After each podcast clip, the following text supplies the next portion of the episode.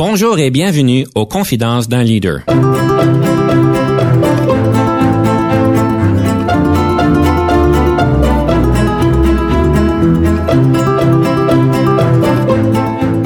Ici Denis Lévesque, coach en leadership. Nous avons donc l'honneur et le privilège de recevoir en studio des leaders qui ont marqué leur communauté afin d'apprendre de leur expérience et de s'inspirer de leur sagesse.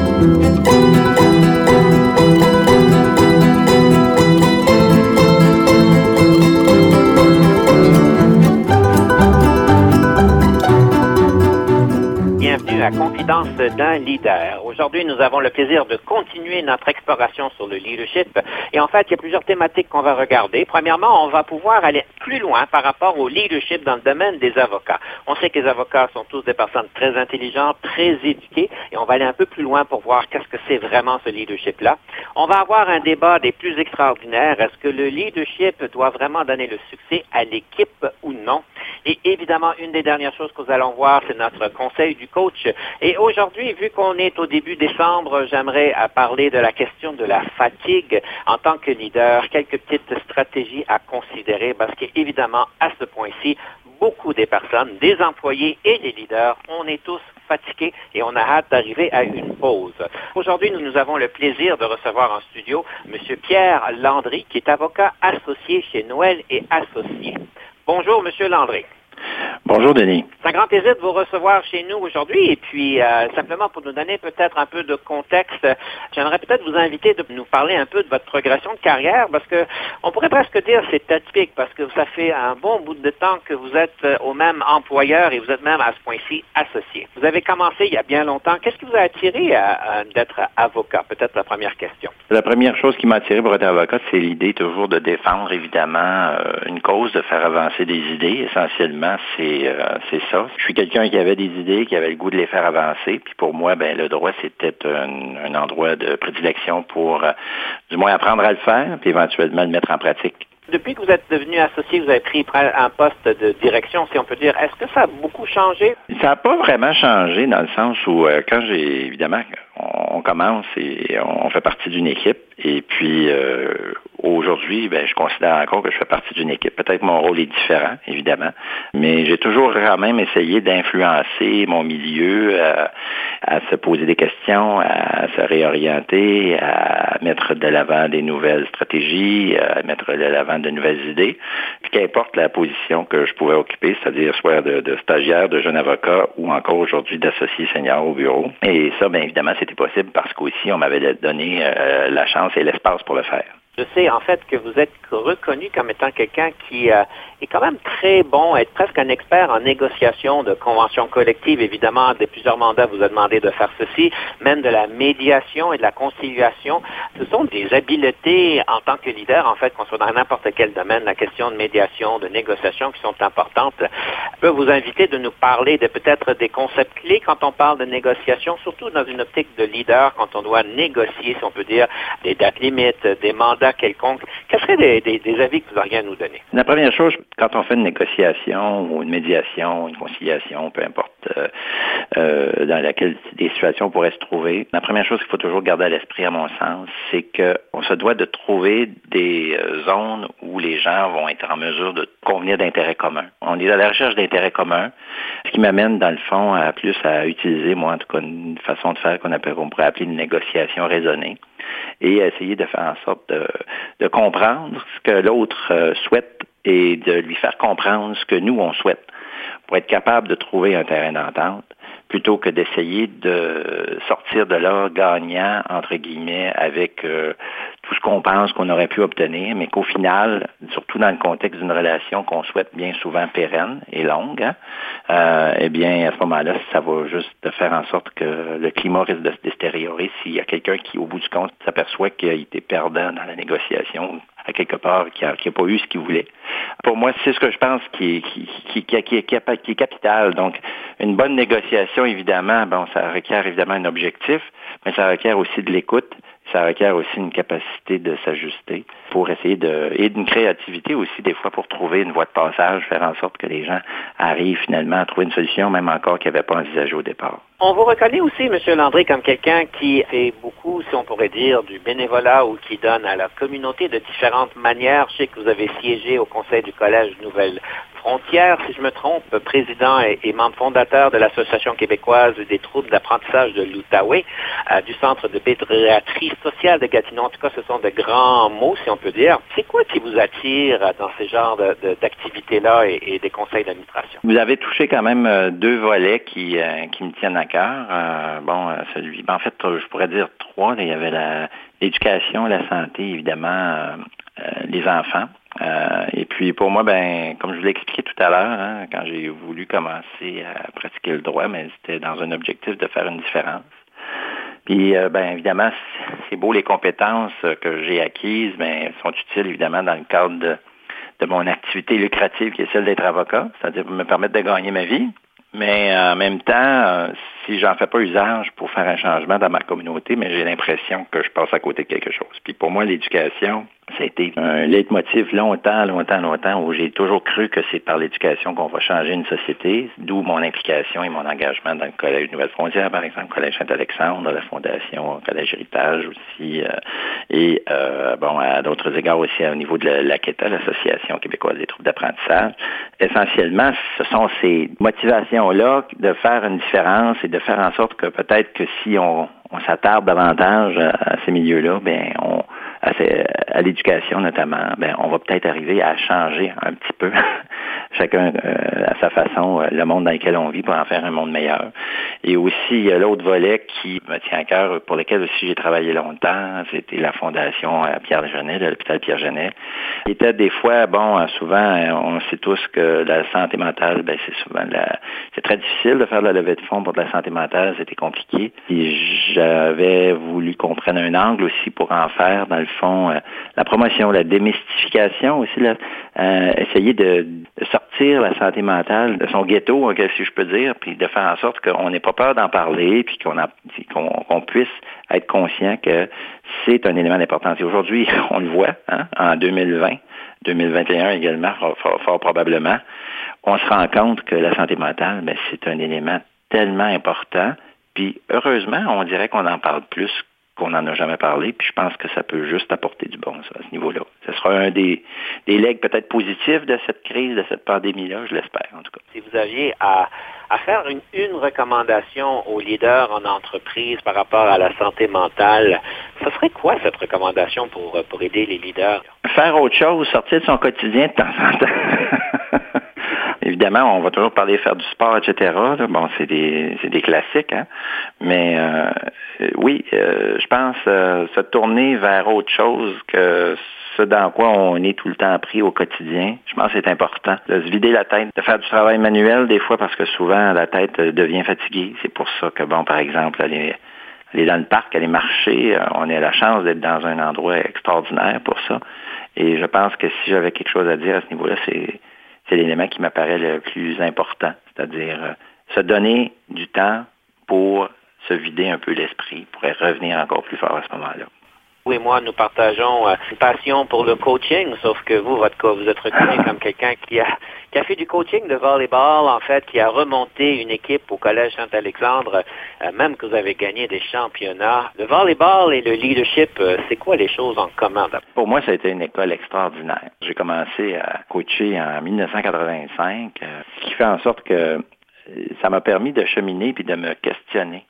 J'ai été mis dans des situations de de coaching, de leader d'une équipe, si je peux dire, hein, même si c'était euh, au, niveau scolaire, mais c'est pas grave, parce qu'avec toutes les formations que j'ai suivies, entre autres euh, les niveaux 1, 2, 3 d'entraîneur, etc., les formations aussi sur la motivation des joueurs, puis aussi la, chance que j'ai eue de connaître euh, un ami que ça fait, ça fait longtemps que j'ai vu, mais quand même que j'aime beaucoup, qui s'appelle Michel Thomas, qui m'a un moment donné, qui m'a dit devient le septième joueur de l'équipe, parce qu'on sait qu'il y en a six sur le terrain au volleyball. Ça m'est toujours resté en tête aujourd'hui. Ce parcours-là fait en sorte que j'ai pu faire un peu plus d'autocritique à l'égard de qui j'étais puis de comment je, me, je, pouvais me comporter dans le contexte, dans un contexte où j'étais appelé à mener euh, un groupe ou, des troupes ou un club ou une équipe, peu importe. je pense que ça, c'était une expérience très, très, très, très enrichissante que j'ai faite jeune, qui fait en sorte qu'aujourd'hui, ben, je peux encore en profiter. Monsieur Landry, nous devons euh, prendre une pause musicale. Si je peux vous inviter rapidement de nous présenter la première pièce musicale et pourquoi vous l'avez choisie. Yves Montand, euh, c'est un chanteur que, que j'adore, euh, qui, bon, me permet, grâce à sa tonalité, de chanter en même temps sans paraître que je que, que, je fausse. Alors, ça me fait plaisir. Puis la chanson Les Feuilles mortes, ça a été la berceuse que j'ai chantée à mes deux filles euh, pratiquement tous les soirs en, en les berçant avant de les mettre au lit. On va écouter euh, Yves Montand. Après, on vous revient avec le débat, bien sûr. Oh, je voudrais tant que tu te souviennes des jours heureux où nous étions amis. En ce temps-là, la vie était plus belle et le soleil plus brûlant qu'aujourd'hui. Les feuilles mortes se ramassent à la pelle, tu vois, je n'ai pas oublié. Les feuilles mortes se ramassent à la pelle, les souvenirs et les regrets aussi. Et le vent du nord les emporte dans la nuit froide de l'oubli. Tu vois, je n'ai pas oublié la chanson que tu me chantais. C'est une chanson qui nous ressemble toi tu m'aimais et je t'aimais. Nous vivions tous les deux ensemble. Toi qui m'aimais, moi qui t'aimais. Mais la vie sépare ceux qui s'aiment tout doucement,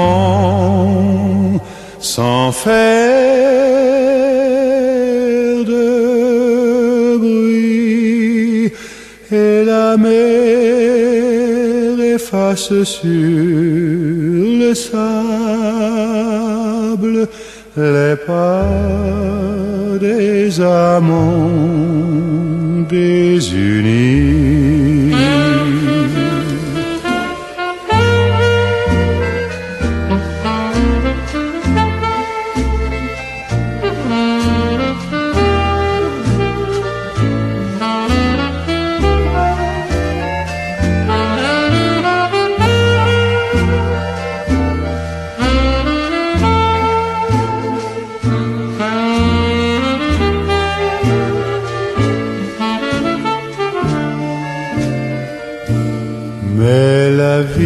Sépare ceux qui s'aiment tout doucement sans faire de bruit. Et la mer efface sur le sable les pas des amants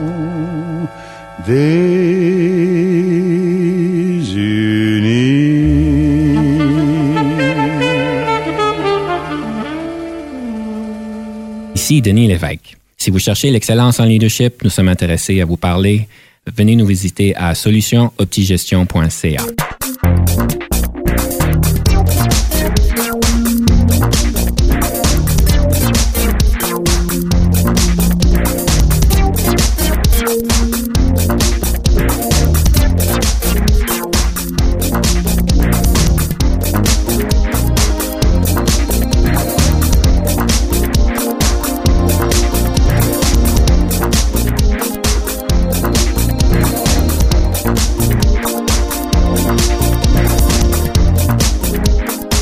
d'un leader et nous sommes ici en studio avec M. Pierre Landry, qui est avocat associé chez Noël et associé.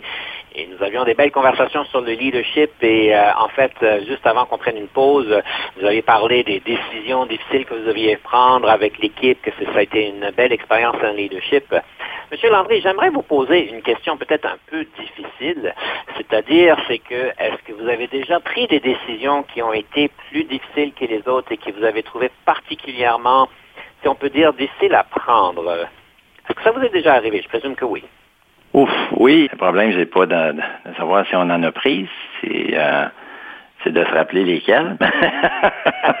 Donc, on sait qu'on est toujours appelé à, à, faire des choix. Hein? Et choisir, ben, c'est euh, c'est créer des occasions, mais c'est aussi renoncer. Puis c'est aussi des fois euh, décevoir, mais à un moment donné, il y a des décisions comme ça qui sont importantes à, prendre.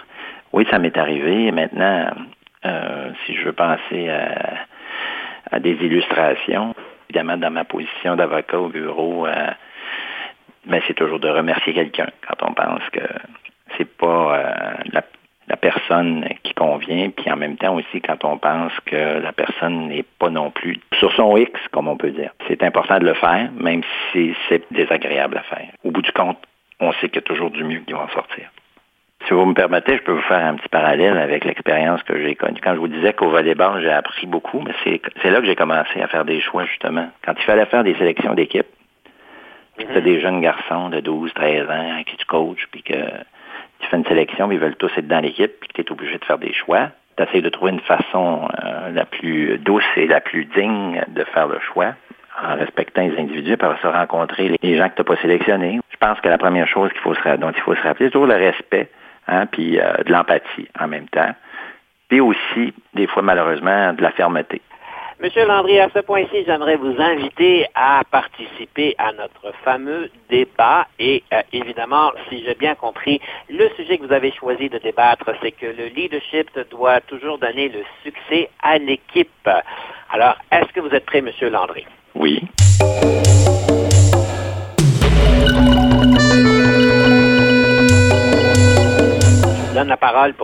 On est souvent tiraillé en bon le leader, euh, bon est-ce qu'il doit être de l'avant, se mettre de l'avant, être celui qui va finalement euh, rayonner, euh, et puis souvent c'est cette personne-là qui reçoit les feux de la rampe la plupart du temps.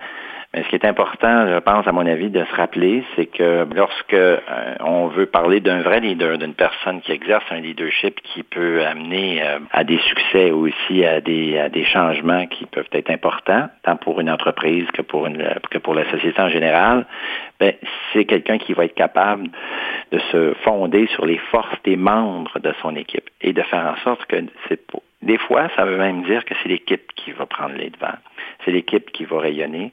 C'est de savoir mettre de l'avant l'équipe et non pas un individu ou une individu en particulier. Je pense que là-dessus, c'est pas facile parce que tout le monde a son ego, tout le monde veut son heure de gloire. Mais si on veut un vrai succès et un vrai leader, c'est quelqu'un qui est capable de s'effacer quand c'est le temps. C'est quelqu'un qui est capable de laisser un autre rayonner pour faire en sorte que le succès à ce moment-là ben, il va rejaillir sur l'équipe, puis que le vrai changement va se, va, se réaliser. Moi, c'est comme ça que je le vois. Évidemment, je suis bien d'accord avec vous que c'est important de reconnaître l'équipe parce que c'est l'équipe qui fait le succès, de les, de les applaudir, de leur donner les, les fleurs, si on peut dire.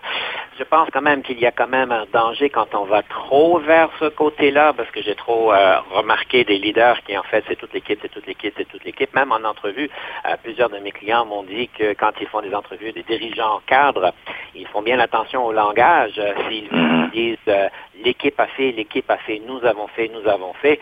Il est important de pouvoir aussi reconnaître les forces du leader, que le leader en soit reconnaissant pour savoir comment est-ce qu'il peut bien s'améliorer, évidemment, où sont euh, ses forces.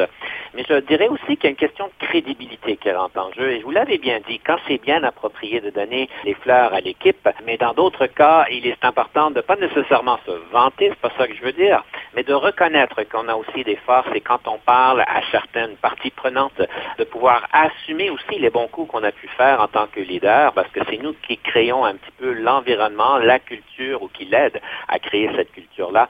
Et euh, il y a une question de crédibilité qui rentre en jeu des fois. C'est certain qu'il faut que ça soit bien équilibré et qu'on veut donner une plus grande place à l'équipe, c'est certain. Mais je dirais qu'il y a un danger quand on va trop sur l'équipe et, euh, que le leader euh, se reconnaisse pas ses forces et la crédibilité qui vient avec le rôle d'un leader. Alors, ce serait un peu ce que j'aurais à contribuer à la conversation, hein, M. Landry. Qu'est-ce que vous en pensez? Essentiellement, le leader doit peut-être connaître ses forces, connaître les forces de son équipe, mais pas nécessairement chercher à se faire reconnaître.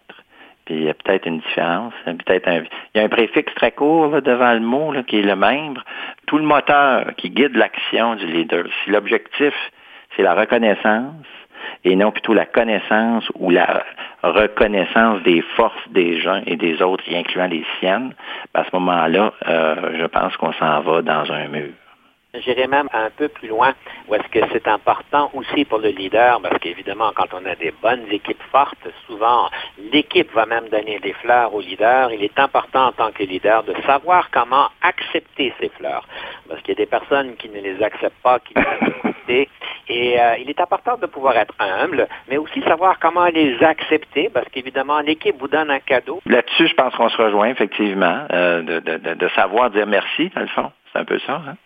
Savoir euh, apprécier ce que les gens vont nous dire. Évidemment, le, défi, c'est toujours euh, de, trouver euh, un équilibre. Et des fois, on est aussi, aussi très étonné hein, de voir ce que les gens peuvent voir que nous, on ne voit pas non plus nécessairement. Fait que ça fait peut-être du sens de pouvoir au moins les remercier les gens une fois qu'ils nous ont dit ce qu'ils peut-être pouvaient voir en nous qu'on voyait peut-être pas non plus, même quand on est un leader. Gilles André, je vous remercie pour le débat. J'aimerais le conclure peut-être avec quelque chose que vous avez dit. Est-ce qu'on vous a déjà reconnu pour quelque chose qui vous a surpris? C'est parfait. Donc, on a reconnu, parce qu'évidemment, nos auditeurs ne le savent peut-être pas, mais je fonctionne toujours par recommandation. Et oui, M. Landry, comme tous mes autres invités, a été hautement recommandé pour l'entrevue. C'est bien, c'est bien plaisant. Merci bien, M. Landry, chers auditeurs. Je vous laisse en fait décider qui c'est qui a gagné le débat, si c'était vraiment un débat, mais plus qu'une euh, conversation.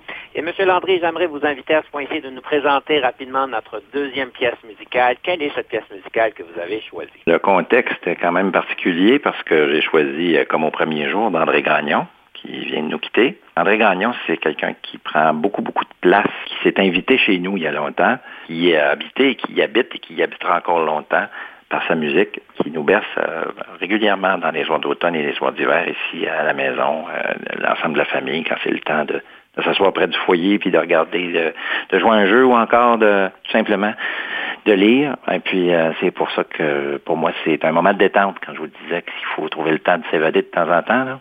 Ben André Gagnon, c'est ce qui m'aide à faire. Nous allons écouter une belle pièce d'André Gagnon. Nous allons prendre une pause. Soyez des d'autres. Lorsqu'on revient, on va avoir le livre sur le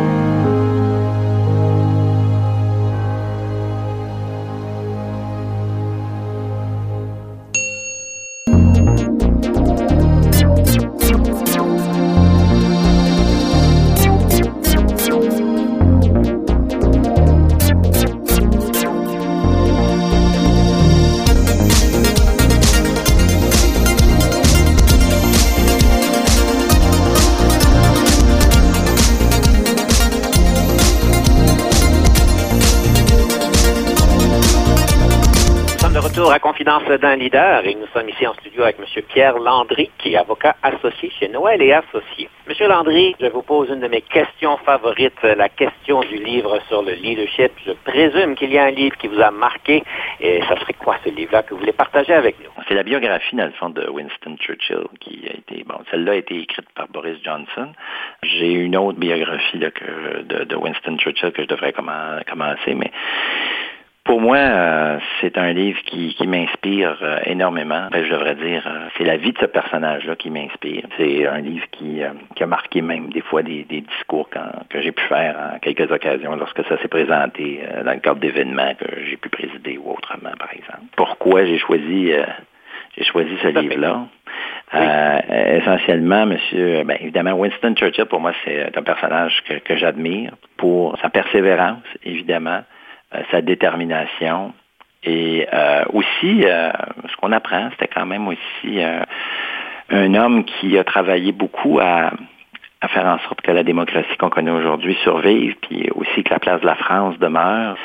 Pour moi, c'est un homme qui a été capable de s'opposer, de dire non quand c'était le temps de dire non, et de, dire non à la négociation dont on a tant parlé au début, parce qu'il y a des moments où c'est pas possible de négocier, puis il faut qu'on prenne les moyens pour faire en sorte de faire avancer nos idées.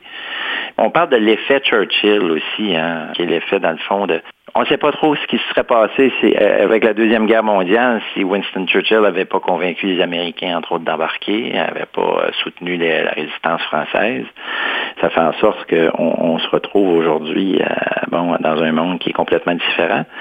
Puis j'ai souvent dans mes discours, ben, c'est un petit peu ce que je dis. Je dis essayez d'être un peu l'effet Churchill dans votre organisation, dans votre ayez l'effet Churchill aussi dans votre communauté acceptez pas l'inacceptable, puis euh, battez-vous jusqu'à ce que bon vos valeurs euh, euh, les plus profondes soient effectivement respectées. Je pense que les valeurs évidemment partagées par tout le monde, des valeurs de qualité et comme on peut connaître, et puis de justice dans le grand sens noble du terme évidemment. Bon, vous m'introduisez au concept Churchill, qu'on pourra peut-être nommer le concept Landry, inspiré beaucoup dans vos actions. Et d'ailleurs, on vous compare souvent, euh, en fait, euh, à dire que vous savez comment brasser la cabane par rapport à des questions d'injustice ou d'incohérence. On m'a donné cette rétroaction à ce niveau-là et Qu'est-ce que vous en retirez quand on dit que vous êtes capable de brasser la cabane? En fait, euh, je pense qu'il faut avoir euh, comment, comment dirais-je, euh, il faut avoir le courage de ses idées à un moment donné. Et puis, euh, comme je vous dis, il faut dénoncer aussi quand c'est, quand il faut. je vous donne bon un exemple. J'ai siégé comme commissaire sur la commission euh, de l'Association québécoise des centres de la petite enfance sur l'éducation à la petite enfance en 2016 avec bon, André Lebon qui est présentement sur la commission Laurent, entre autres, puis Martine Desjardins, qu'on connaît tous pour euh, son travail qu'elle a fait dans le cadre des carrés rouges euh, du temps du printemps érable au Québec. On a eu à se prononcer, par exemple, sur un élément qui était la gratuité des éducations à la petite enfance. Parce qu'on ne sait pas que garder les enfants, il faut les éduquer, les éduquer dans le sens beaucoup plus large que simplement euh, les amener à apprendre des matières académiques. Et puis quand on a, eu à se prononcer sur la gratuité du service, à savoir si ça devait être un service gratuit, il y a eu des hésitations, puis là, c'est là que j'ai fait ma petite montée de lait, entre autres. Puis euh, j'ai dit, ben écoutez, on pense qu'économiquement, c'est ce qu'il faut, que socialement, c'est ce qu'il faut. Ben, il faut le faire, il faut le dire. Et puis quand j'étais passé en entrevue d'ailleurs, on m'a dit, ben là, vous pensez qu'on n'a pas les moyens, pensez-vous qu'on n'a pas les moyens, etc. Ben ma réponse est claire à ce niveau-là. J'ai dit, la société a les moyens qu'elle veut bien se donner, puis faire un budget, dépenser, mais ça comporte des choix. Puis à un moment donné, il faut avoir le courage de les faire. Puis du moment qu'on les fait, mais il faut savoir pourquoi on les fait. C'est dans ce sens-là, peut-être ça peut donner une illustration de ce qui m'a, à mon sens, en tout cas, été un élément où j'étais particulièrement content d'avoir, d'avoir brassé la cabane, comme vous dites, pour faire en sorte que, puis la, c'est effectivement sorti comme la recommandation du rapport. Évidemment, ça fait, ça fait la une des médias, là, partout, qu'on demandait la gratuité, malgré qu'évidemment, on n'en est pas encore là aujourd'hui, mais euh, je maintiens, et comme on dit, je persiste et je signe.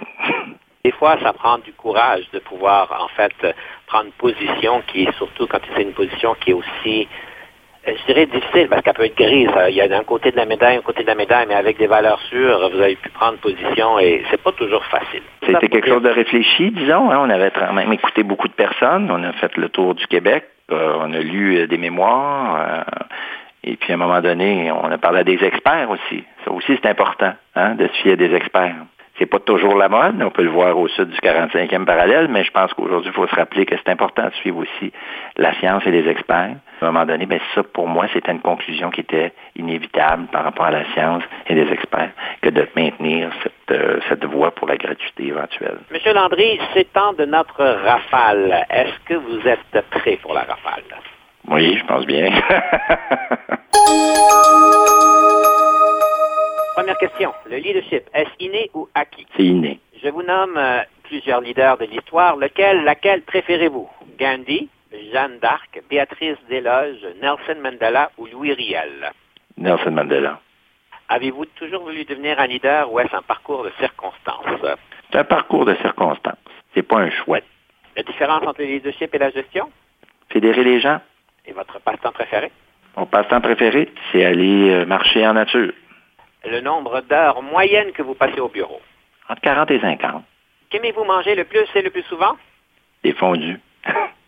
Gaucher ou droitier? Les deux. Votre meilleur moment en leadership? Mon meilleur moment en leadership, celle-là, attendez un petit peu, là, je Je pense qu'en fait, c'est ça, oui. C'est ce que je viens de vous décrire. La commission sur l'éducation de la petite enfance, lorsque j'ai voulu qu'on mette de l'avant la gratuité. Votre meilleure question d'embauche que vous posez aux candidats? Les valeurs qui les animent.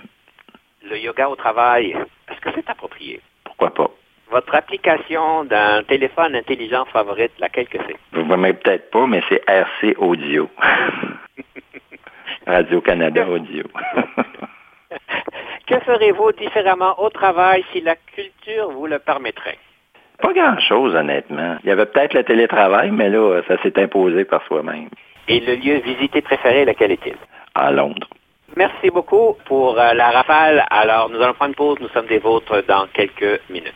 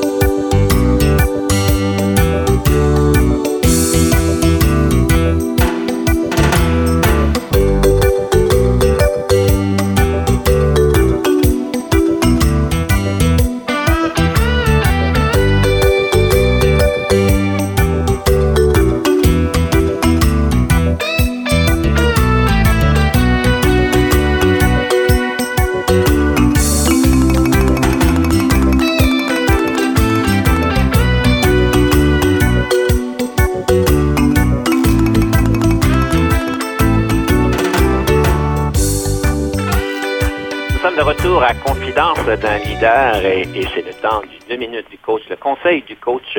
Et aujourd'hui, j'aimerais faire une petite réflexion avec. Vous savez, ce que je réalise en entreprise, c'est que vers la fin novembre et au mois de décembre, il y a une fatigue qui s'installe en temps normal. Et évidemment, quand on parle d'une pandémie, je peux vous dire que cette année particulièrement, c'est très prononcé. Alors, euh, évidemment, vu que je travaille avec des leaders, euh, j'observe ça, je témoigne de ça, et euh, il y a une fatigue accrue. Alors, évidemment, on sait bien les, les, côtés négatifs d'une fatigue. nous parlons, nous pensons peut-être moins clairement, nous prenons des décisions peut-être moins réfléchies, on est peut-être un petit peu plus abrupt. En tout cas, je pourrais avoir à peu près 20 minutes de différentes conséquences d'être fatigué. Alors, je trouve que c'est peut-être important de prendre une pause faire un petit peu de coup de pouce sur ce que M. Landry disait, c'est de faire un peu des choses différentes, évidemment, d'aller dehors, de travailler avec nos mains, de s'assurer de ne pas toujours utiliser notre cerveau pour lui donner un peu un, répit. Alors, ce que j'aimerais peut-être couvrir, c'est peut-être trois choses. Moi, j'appelle ça le concept du SAR et trois choses qui sont importantes pour nous de faire. Donc, la première chose, c'est la qualité du sommeil. Vous seriez surpris le nombre de personnes qui me disent qu'ils dorment en général 6 à 7 heures par soir Évidemment, quand c'est d'une manière accrue et continue, ça peut causer problème. Et de pouvoir continuer d'améliorer la qualité du sommeil. Il y a toutes sortes de trucs et de manières de faire. Euh, il y a beaucoup de documentation là-dessus qui existe, mais la question c'est est-ce qu'on le fait vraiment? Et je vais vous inviter de penser de peut-être avoir une meilleure discipline de santé de sommeil. La deuxième chose du SAR, c'est d'annuler, de regarder votre calendrier. Qu'est-ce que vous pouvez annuler d'ici Noël? Est-ce que c'est des rendez-vous? Est-ce que vous avez, vous êtes impliqué dans un comité que vous pourriez dire, écoutez, j'ai besoin du temps, j'ai besoin de l'espace parce que les calendriers débordent. Et la troisième chose, c'est la question de réénergiser. C'est un peu ce que M. Landry disait. C'est qu'est-ce qui nous donne de l'énergie? Est-ce que c'est d'écouter de la musique? Est-ce que c'est danser dans la musique? Est-ce que c'est d'aller prendre des marches? Est-ce que c'est de peut-être regarder une émission Netflix ou quelque chose comme ça? Mais de prendre le temps de le faire et de trouver du temps pour le faire. Je sais que c'est plus facile à dire que de faire, mais c'est ma suggestion. Et j'aimerais toujours penser à faire la réflexion que c'est le concept de M. Trudeau. On a, parlé du concept de Churchill. Moi, j'ai le concept de M. Trudeau. M. Trudeau, on sait qu'il a un rôle très important à faire. Il est très occupé. Et malgré son calendrier très chargé, il trouve le temps de courir et le, le temps de faire de l'exercice. Plusieurs de mes clients l'ont remarqué et l'ont témoigné. Alors, si M. Trudeau est capable de faire du temps dans son horaire, il me semble que moi, Denis Lévesque, un simple citoyen, peut aussi le faire.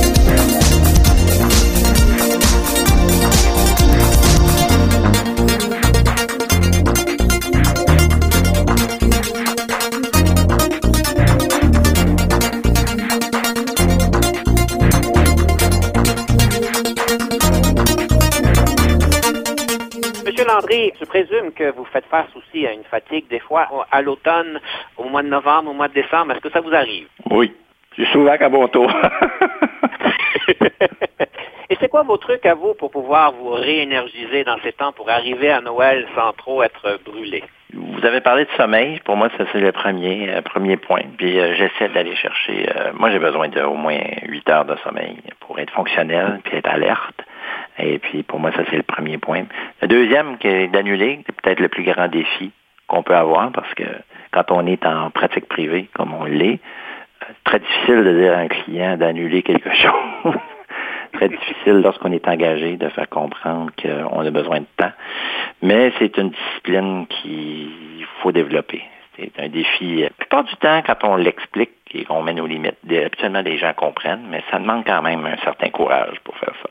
Monsieur Landry, j'aimerais explorer peut-être différentes choses qu'on dit de vous très rapidement, différents sujets. Je sais que quelqu'un vous a comparé à votre leadership, en tout cas à René Lévesque.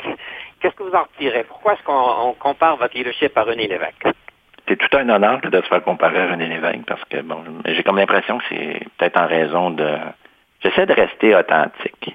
C'est peut-être une grande qualité qu'on pouvait nommer euh, de la part de M. Lévesque aussi, puis euh, d'être réaliste aussi. Je pense qu'il a fait preuve beaucoup de, réalisme aussi. Malgré qu'il était ambitieux et qu'il y avait des projets, bon, qu'on partageait ou qu'on partageait pas, c'est pas ça le point. Mais la question est plutôt euh, lorsqu'il a vu, par exemple, qu'un un référendum, etc., puis euh, que ça n'a pas fonctionné, ben il s'est dit ben, peut-être qu'on devrait écouter, hein, comme on s'était dit au début de notre entrevue, puis essayer de voir qu'est-ce que c'est qu'on qu'est-ce que les gens veulent finalement. Bon, mm-hmm. ben, il a coûté sa carrière, mais c'est quand même je pense que peut-être ces éléments-là qui ont fait en sorte qu'on a choisi M. Lévesque. Évidemment, on sait que vous êtes bien impliqué au niveau de la communauté euh, et je sais qu'une des choses dans votre dernière implication, en fait, c'est euh, quelque chose un peu différent. Je me pose la question, la maison Odo. Ça me dirait que vous avez créé un partenariat avec euh, la maison Odo et je me demande qu'est-ce qui vous attire Peut-être nous expliquer c'est quoi la maison Odo. Ben, la maison Odo, c'est notre boulangerie-pâtisserie dans laquelle j'investis. Je suis associé avec Benjamin Odo, qui est le chef pâtissier, qui est un jeune homme extraordinaire, avec un talent extraordinaire. C'est un rêve que j'ai longtemps eu d'amener dans la région de Gatineau. Je pense que j'étais un fier citoyen aussi de Gatineau. J'avais le goût d'offrir quelque chose de qualité, de beau, de bon aux gens de Gatineau. Puis avec euh, Benjamin, ben, c'est pour moi c'était euh, une évidence de travailler avec lui. Et puis euh, on, avait, on en est bien fiers. On en est bien fiers. Franchement, c'est un projet qui a démarré il n'y a pas encore une année. Et puis qui, qui prend de l'essor, puis que les gens reconnaissent effectivement comme étant un projet de qualité. Puis ça c'était surtout ça qui était mon objectif. Je trouve ça très stratégique parce que ça vous donne des pâtisseries, des, des baguettes à volonté autant que vous voulez. Oui, mais le problème, c'est qu'en confinement, c'est mon ventre qui se déconfine. Il, y a, une corrélation assez directe entre les deux. en effet, c'est bien. Monsieur Landry, quand on parle de leadership à, chez les avocats, comme j'ai mentionné au début de l'émission, pour moi, mon expérience avec les avocats, c'est des personnes qui sont très éduquées, qui sont euh, très intelligents, qui ont une passion pour ce qu'ils font. Je présume que le leadership chez les avocats, ça doit demander une, saveur particulière. Ben, c'est évident que c'est un différent leadership que dans d'autres industries, je présume. On sait tous que l'avocat a le propre de défendre sa cause, défendre la cause de, ses clients. Quand arrive, évidemment, vous avez des gens donc qui ont des idées, qui, sont capables d'articuler leurs idées, qui sont capables de les mettre de l'avant, qui sont capables aussi de remettre en question vos idées. Mais je pense que le premier défi à ce moment-là, c'est d'écouter, d'essayer de cerner c'est quoi la préoccupation pour être capable d'ajuster le tir le moment venu dans un contexte de leadership. Puis, euh, comme je vous le disais tantôt, euh, des fois aussi savoir dire non. Euh, c'est pas toujours facile euh, parce que souvent les arguments sont bons, mais à un moment donné, c'est pas parce que l'argument est bon que nécessairement ça concorde avec le chemin qu'on souhaite emprunter. C'est là qu'arrivent des fois des, des choix un petit peu plus douloureux. Mais euh, c'est par ailleurs très stimulant de se retrouver avec des gens aussi qui sont en mesure d'exprimer leurs idées, sont en mesure de, de, de, bien les présenter. C'est un plaisir inouï que de travailler, par exemple, moi, tous mes dossiers ou à peu près, j'ai travaille toujours en équipe avec quelqu'un. C'est là que je pense qu'on va trouver la meilleure solution. C'est certain que exercer dans le cadre d'un cabinet d'avocats avec des gens euh, qui ont, comme je vous le dis, euh, des idées, la capacité de les défendre, ben ça demande euh, beaucoup d'autocritique, beaucoup d'adaptation, beaucoup d'écoute, mais au final aussi une détermination, je pense. Monsieur Landry, vous parlez souvent de l'écoute et en fait, on vous reconnaît comme quelqu'un qui a une grande écoute. Ça vient d'où cette, cet intérêt particulier à une écoute euh, marquée? J'espère que, mon épouse n'écoutera pas l'émission parce qu'elle va me dire le contraire.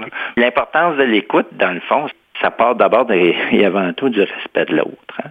J'ai eu la chance d'être écouté aussi. J'ai eu la chance qu'on me permette d'avoir un parcours euh, particulier. Euh, quand je suis arrivé au bureau d'avocat chez Noël et Associés, puis c'était Simon Noël, évidemment le fondateur du bureau, qui m'a offert un emploi, j'ai posé des conditions.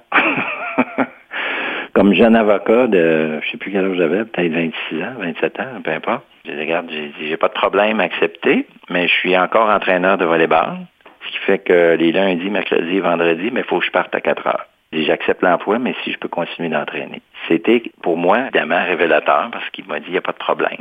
À partir de ce moment-là, euh, on se rend compte essentiellement qu'il y a eu de l'écoute pour mes besoins, pour me permettre de m'affranchir. C'est là qu'à ce moment-là, il faut aussi laisser tomber. Euh, l'écoute nous permet des fois de mettre de côté aussi des fois la rigidité des premières idées qu'on peut avoir. Vous aviez démontré beaucoup de courage dans un jeune âge, déjà. Ou de l'insouciance, peut-être. je ne sais pas c'est quoi, mais ça a marché. C'est ça qui est l'important. Aussi, ben, je pense que Simon a eu euh, la gentillesse ou la sagesse, c'est selon, de dire que c'était quelque chose qui, avec lequel il pouvait vivre. Ouais. Il a misé, dans le fond, sur moi, sur mes compétences, sur mes qualités. Puis, je pense que, bon, il n'a pas été déçu. Monsieur Landry, malheureusement, notre temps s'écoule rapidement et j'aimerais clôturer avec une citation sur le leadership. Quelle serait cette citation que vous voudriez peut-être nous partager? La citation vient évidemment de Winston Churchill, qui n'en est pas à sa première ni à hein, sa deuxième citation. Il dit que le succès n'est pas final, que l'échec n'est pas fatal, que c'est le courage de continuer qui compte. Une très belle citation d'avoir le courage de continuer, très bien dit. Et M. Landry, la troisième pièce musicale. C'est la pièce Emmenez-moi de Charles Aznavour. Fait un peu la boucle avec euh, un des sujets qu'on a euh, qu'on a traité, c'est-à-dire euh, j'ai fait connaître et j'ai fait chanter à des jeunes hommes à l'époque de 16 et 17 ans lorsqu'on s'en allait à Montréal, Québec ou peu importe, à Sherbrooke, la chanson Emmenez-moi parce que je faisais jouer de la musique française dans la camionnette. C'était pour moi important de faire découvrir des choses. Et puis, euh, il n'y a pas si longtemps, il y a un de mes joueurs qui aujourd'hui 40 quelques années, qui m'a envoyé un message texte avec un lien sur la chanson en me disant, je viens d'entendre ça aujourd'hui, ça me rappelle des bons souvenirs. Sur ce, nous allons écouter Emmenez-moi. Et puis, M. Landry, un gros merci pour votre temps aujourd'hui. Et chers auditeurs, à la prochaine.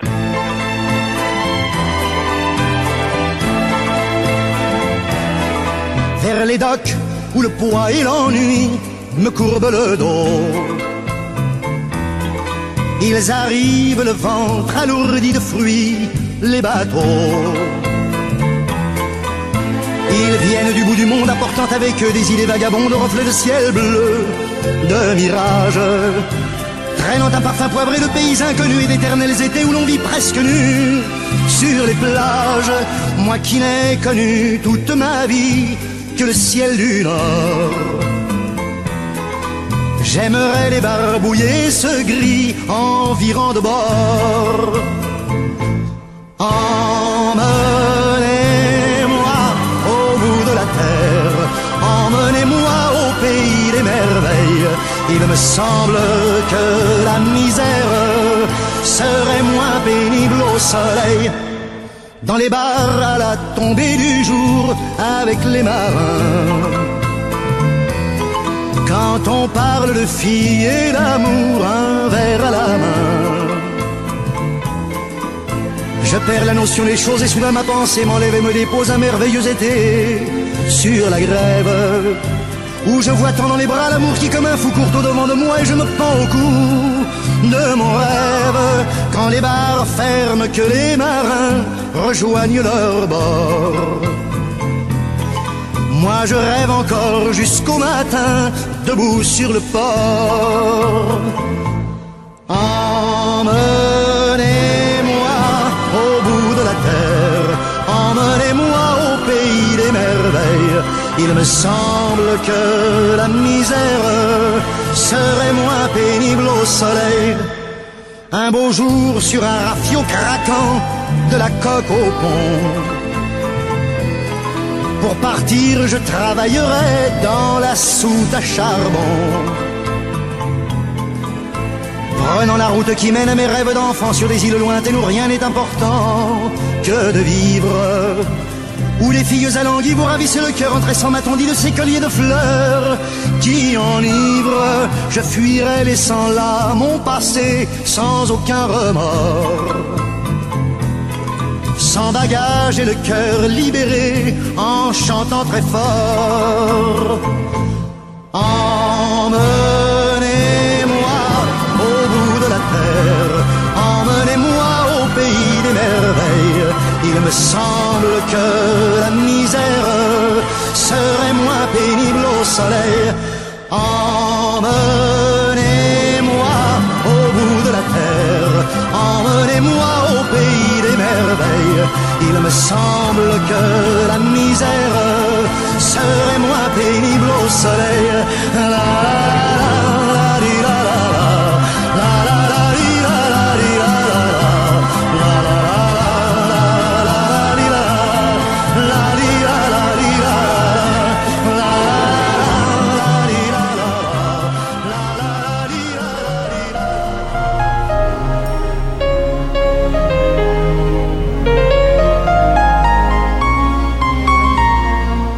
Conception, animation, entrevue et recherche, Denis Lévesque. Montage et réalisation, Jean-Paul Moreau. Confidence d'un leader est une production et une présentation d'Unique FM 94,5.